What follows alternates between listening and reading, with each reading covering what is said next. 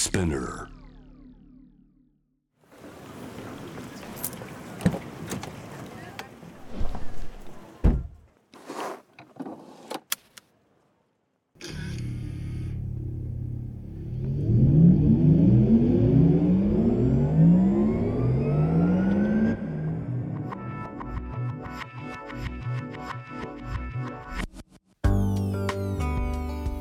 生の中で絶対に叶えたい夢のリスト。Bucket List. ポルシェの創始者フェリー・ポルシェから脈々引き継がれる夢を追い現実にする勇気。そんな夢への熱烈な信念は今もポルシェの大切なミッションです。Driven by Dreams. 夢を追いかけることで道を切り開き続ける方をさまざまな業界からお迎えしこれまでに叶えてきた夢の数々そしてこれから叶えていきたい目標や夢について伺っていきます Bucket List Driven by Dreams Powered by Porsche. 夢を見る力で道を切り開き続けているゲストをお迎えして夢のリストについていろいろな角度からお話を聞いていきます。さあ今回のゲストはベドイン創業者の渡辺正文さんです。よろしくお願いします。よろしくお願いいたします。お久しぶりでですいろいろありましたね。会いたかったですよ。いや私も会いたかったんですよ。で最後お会いした時は、あのポルシェフェスの前に、はい。うん。まあ盛り上げポッドキャストっていうことで、ね。私たちここで集まって、はい。ポルシェフェス楽しみだね。2人で MC できるねなんて言って私は体調を崩してしまい寸前ギリギリで体調を崩して休むことになったんですけども、うん本当に渡辺さんありがとうごいやいやざいます。全然全然あのありがとうなんてこちらこそありがとうございます。いやいやで結果はまあポルシェフェスティバルのメイン MC これ2日間やっていただいて、ねはいでまあ、このポッドキャストでも渡辺さんが撮ってきたインタビュー、あのステージ上で行われたインタビューを流したりもしたんですけど、はい。素晴らしかったです。いやーもう本当お聞き苦しいでしょうけど。いや本当にあのなんでしょう私はその渡辺さんのすごくナチュラルな、うんなんか自分らしさっていうのが声から伝わっていて嬉しいわ。本当渡辺さんがいて助かったなって。いやいやいやもうね本当にねシャウラさんの穴埋め大変だったんですよ。いやいやいやいやでもいかがでした？2日間あのやっていやすごい楽しかったですよ。もうなんか自分はあのいわゆる MC で壇上に乗って MC をしてるんですけど、まあ、来たゲストのごとくすごく楽しめたなっていうかで来てあのいただいた、ね、ご来場してもらったそのゲストの方たちもそうだし来てくれた人たち参加してくれた人たちもポルシェのあのオーナーの人たちもみんないい人。うん、なんかすごくそこが自分の中では、うん、なんか発見でもありあの一番のメインはそこだったのかなっていうか当然車もいろんな車が見れてでかっこいい車珍しい車いっぱいあったんだけどやっぱ来てる人たちに会えたことが自分の中の一番思い出かなっていうふうに思いましたね。うん確かに。でもなんかどうしてもやっぱこういう、まあ、ポルシェってやっぱ高級車じゃないですか。でこういう高級車がブワーって集まると、なんかすごい人たちが来るんじゃないかなみたいな想像はするじゃないですか。確かに確かにでもやっぱり皆さん口揃えてやっぱりポルシェオーナーはいい人が多いんですよみたいなのをよく聞くんで、面白いなって思うんですよね。なんかね派手じゃない。うん。うん、そこがすごく上品で、そのポルシェの車となりを結構その人オーナーも体現してんのかなっていうふうに思いましたね。なるほどね。うん。で実際あのアフターのムービーも、うん。あのポルシェフェスティバルのはい。もう出来上がってアップされてますけど、だいぶすごいかっここいいですよねあの映像もうん。なんかすごいポジティブになるしあの映像を見て、まあ、自分もイベントにいたからそこを感じるんですけど、まあ、すごくドリーミーででいてポジティブですごく前向きなやっぱりあの体験をできたなっていうふうに思いましたね。うんねであのまあこのポルシェジャパンの YouTube でこちら公開されてるんで、うんぜひ聞いてる皆さんもチェックしてください。はい、で、まあ、渡辺さん、うん。まあ、私はポルシェフェス前に一度お会いして、本当だったらまあ MC 中にもっとね渡辺さんのことを知ることができるはずだったんですけど、はい。そこができずそうですね。でもその素敵なインタビューも聞かせていただいてちょっと私の中ではまだちょっと謎に包まれてる 存在ではあるんですあよ。なので今日はちょっと渡辺さんが一体どういう人なのかあどういうこと？ね。ファッションブランドやって？え？バイリンガルで MC もやって？あ確かにね。What is he? Who is he? って思ってる人いると思うんですよ。なのでそもそも、渡辺さんははい、どういう流れでこうファッションの世界に入ってったんですか？どういう流れというと、うん、どうなんだろう。姉も実は、えー、とファッションの人だったんですよね。あ。そうなんですか。でモデルをやっていて、えで洋服が好きで、まあ、そんな姉の影響もあり、まあ、自分もその洋服が好きでで自分で洋服をまあね中学校とか高校生の時にこういろいろ作ってアクセサリーとか手で作ってたりとかしてたんですけあどそんな若い時からもう手作りしてた。してましたね。でまあそのファッションモデルもやりつつ、まあ、きいわゆるなるほどね。来たものに対して拒まずなんかチャレンジするっていうのはそもそも好きっていうか、うんうん。だからその時に、ね、コマーシャルの仕事もあったりとかそれこそテレビの大道具の仕事もあったりとかいろんな仕事が、まあ、何でもやりますよっていうことなんで来るわけですよね。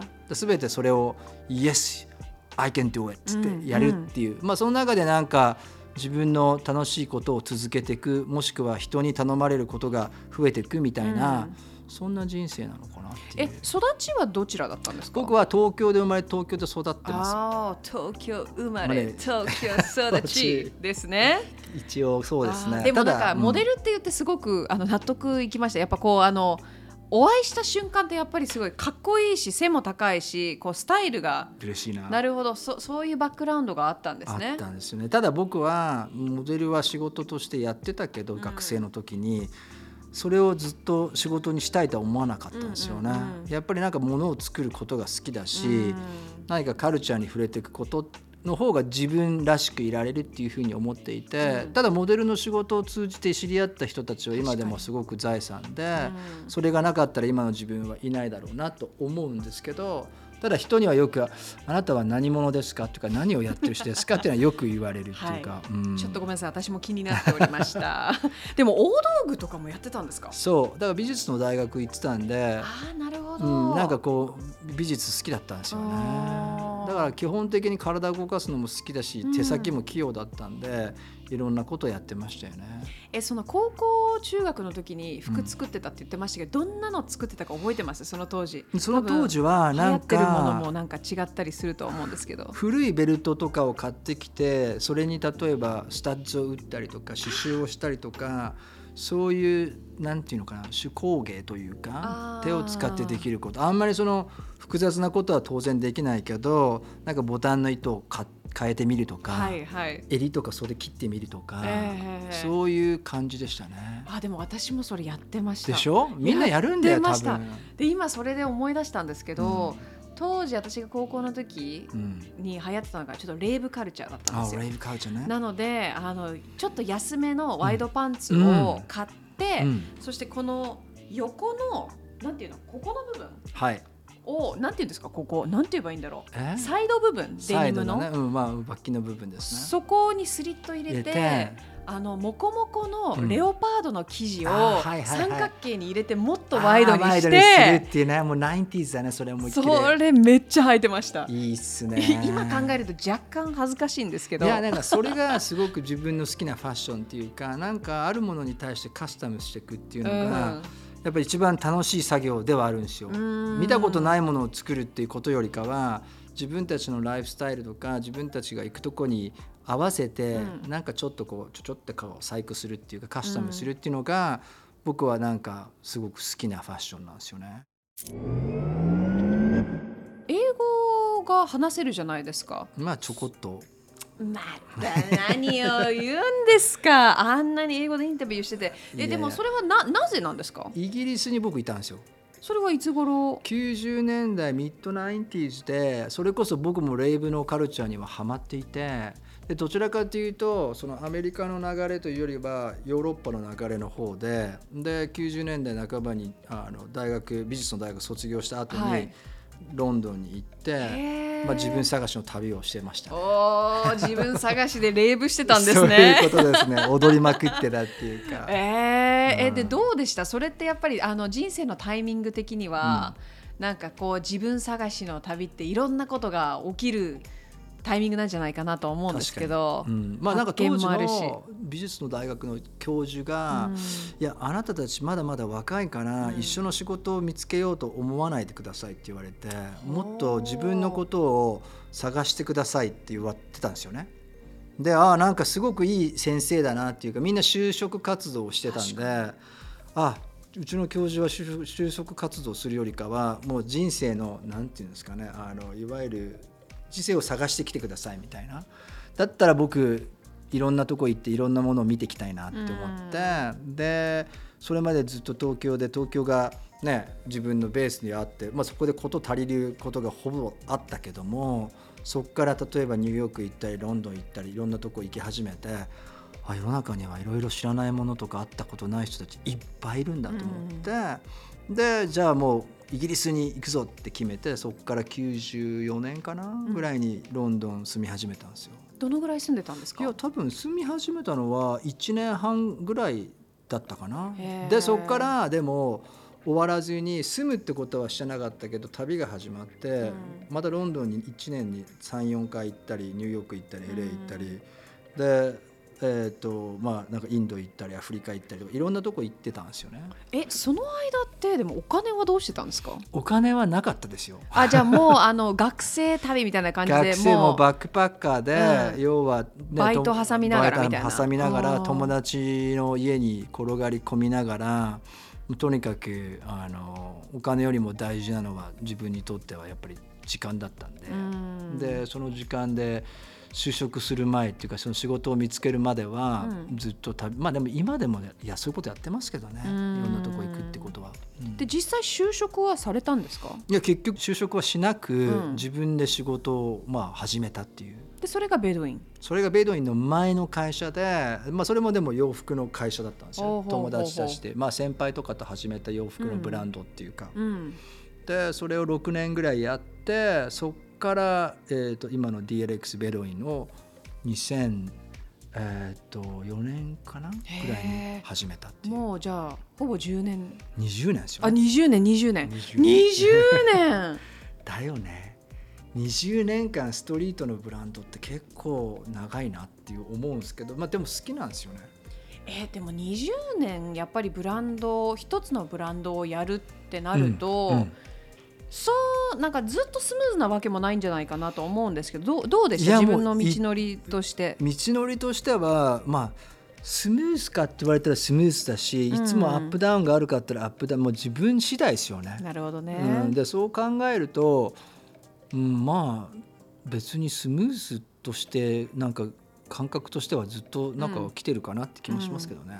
20年の間で、うんやべえと思った瞬間とかなかったです。いや毎日やべえと思ってる。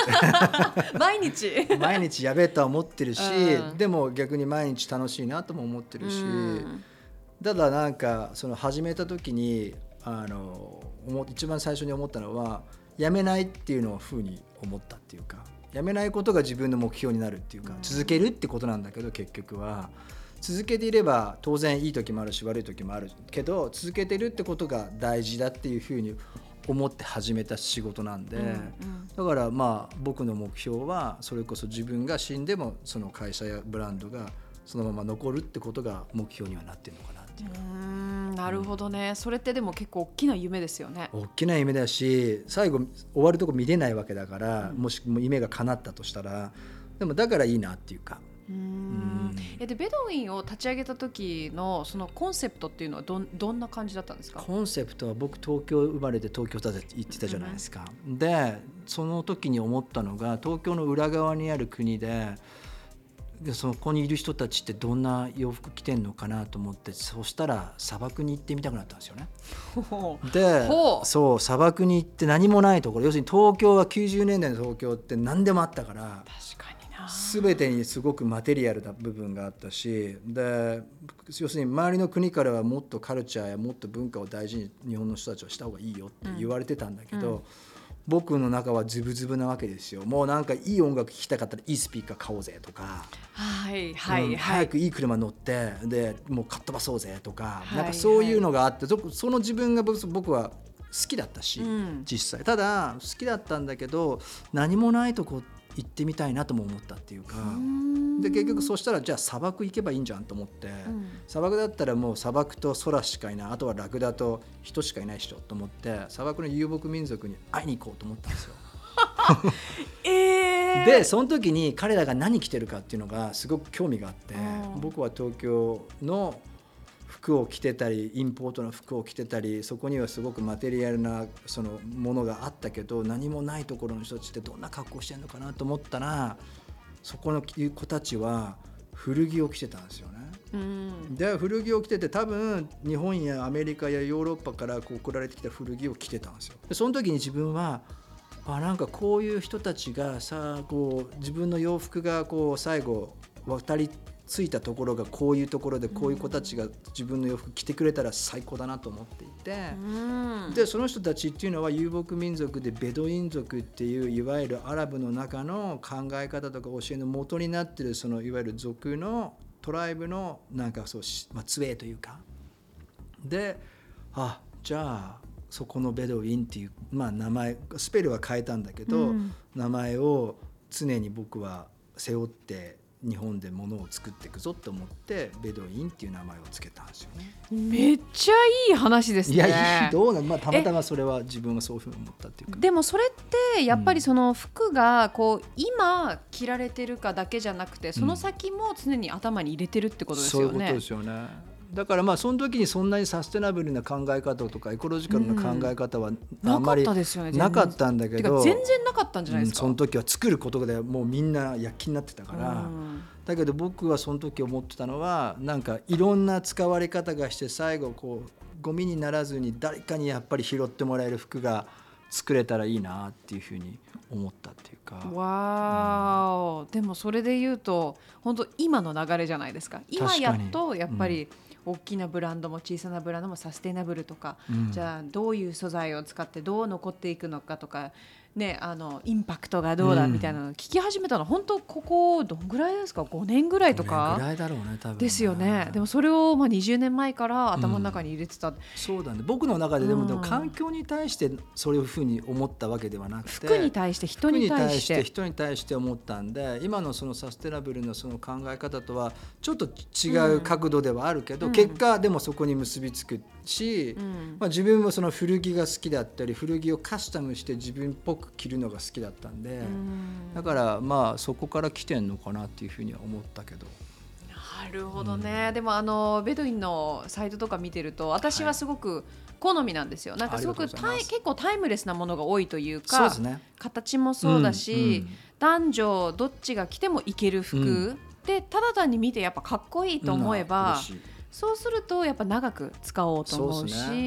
そうっそういうと洋服がすごい好きで、うん。そのバッキバキのファッションで今しか着れなうん。い良さもファッションにはあると思うんだけど、まあ、自分はいわゆるそのスタンダードなものになりたいっていうかあベドウィンの洋服って今もいいよね。でも100年後誰かが撮った時にこれいいよねって思ってくれるタイムレスなものをやっぱり作っていきたいなっていうか。で自分もそういうものが好きなんで。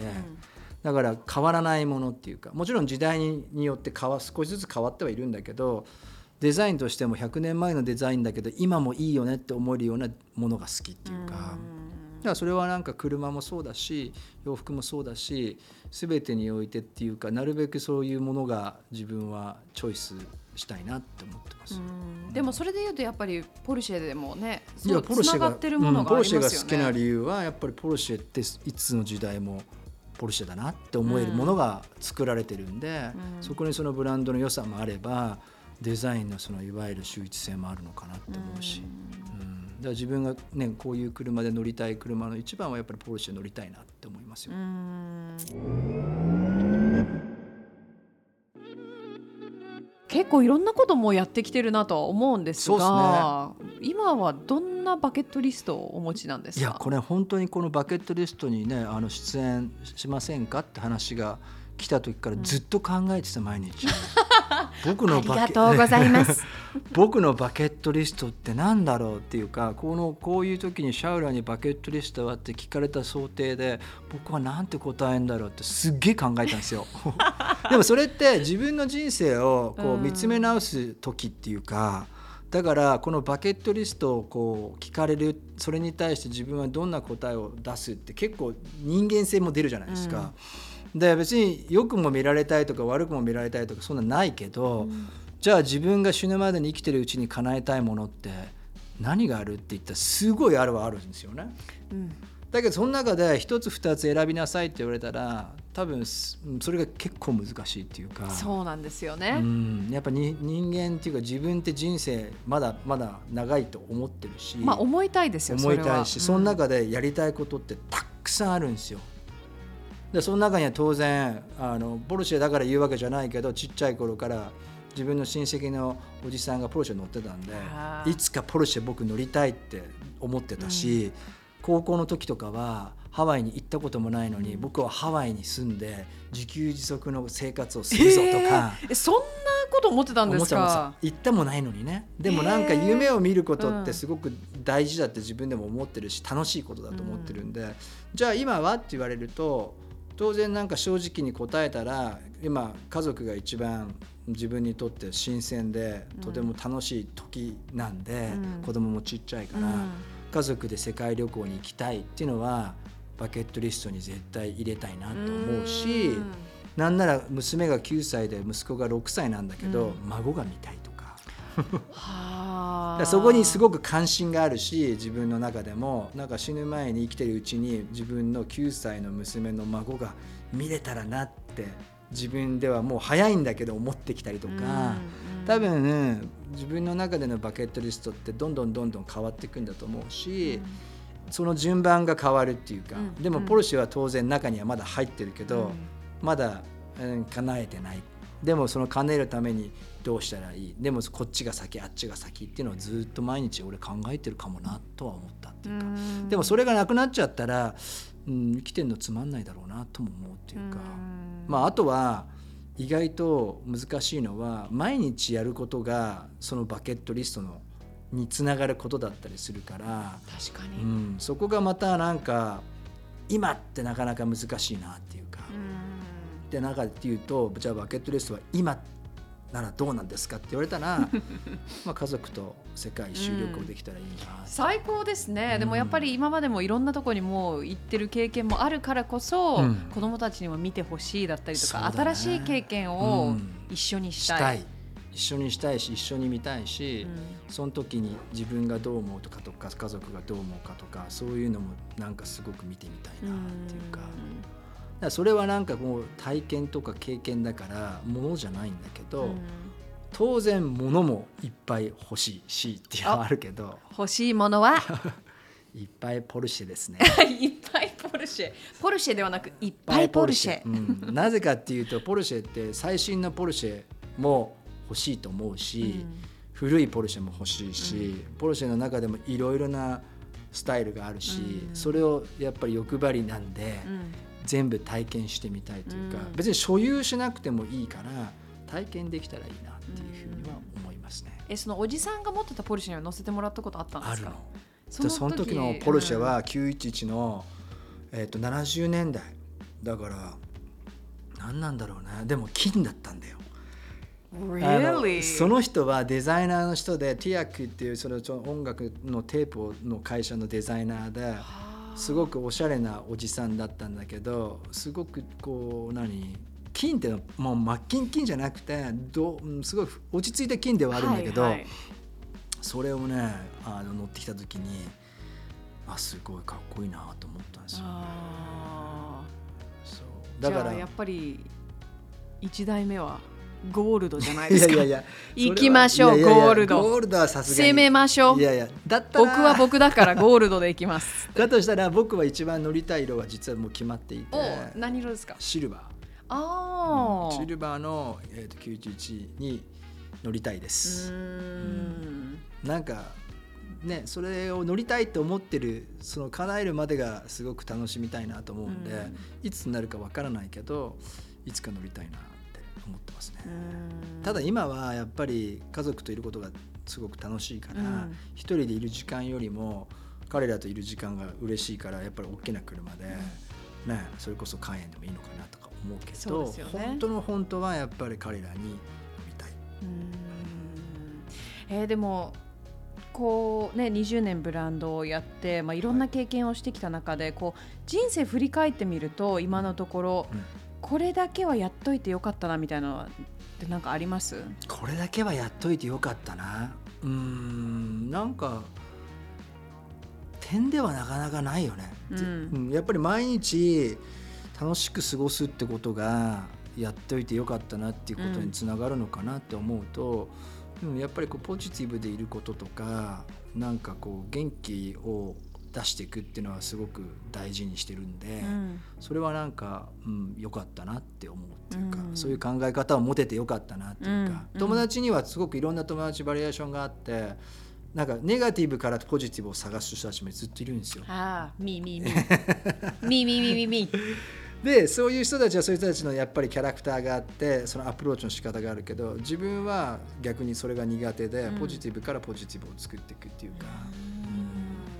だからまあどちらかというとポジティブに人をしてさせてそのポジティブになった人のなんかパワーを自分がもらうのが好きっていうか、うんうん。なるほどね、はい。い、やでもやっぱりこうマインドの持ちようで全て変わると思いとます。僕は思いますね、うん。うん。そこがなんか全てなのかなっていうか、うん、そそのその時に何て思えるか、うん。それがなんか、うん、あの失敗してもあこれが成功につながる道なんだなって思えればそれはすごく大事だし、うん。変な話ね風邪をひいて家で寝込んでる時も家でできたことで何かいいことがあればあ家にいてよかったなって思えるだろうし、うん。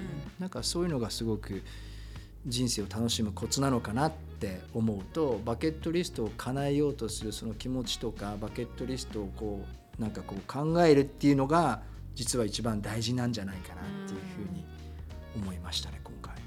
深い。深い深い。深い。